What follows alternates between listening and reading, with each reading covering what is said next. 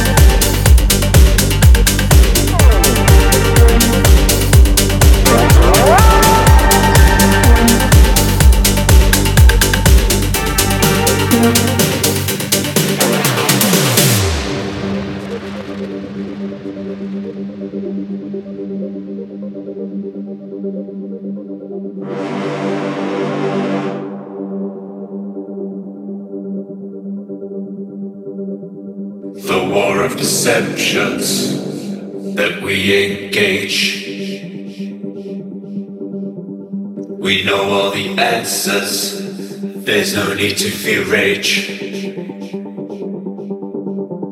We look to the outside for retribution.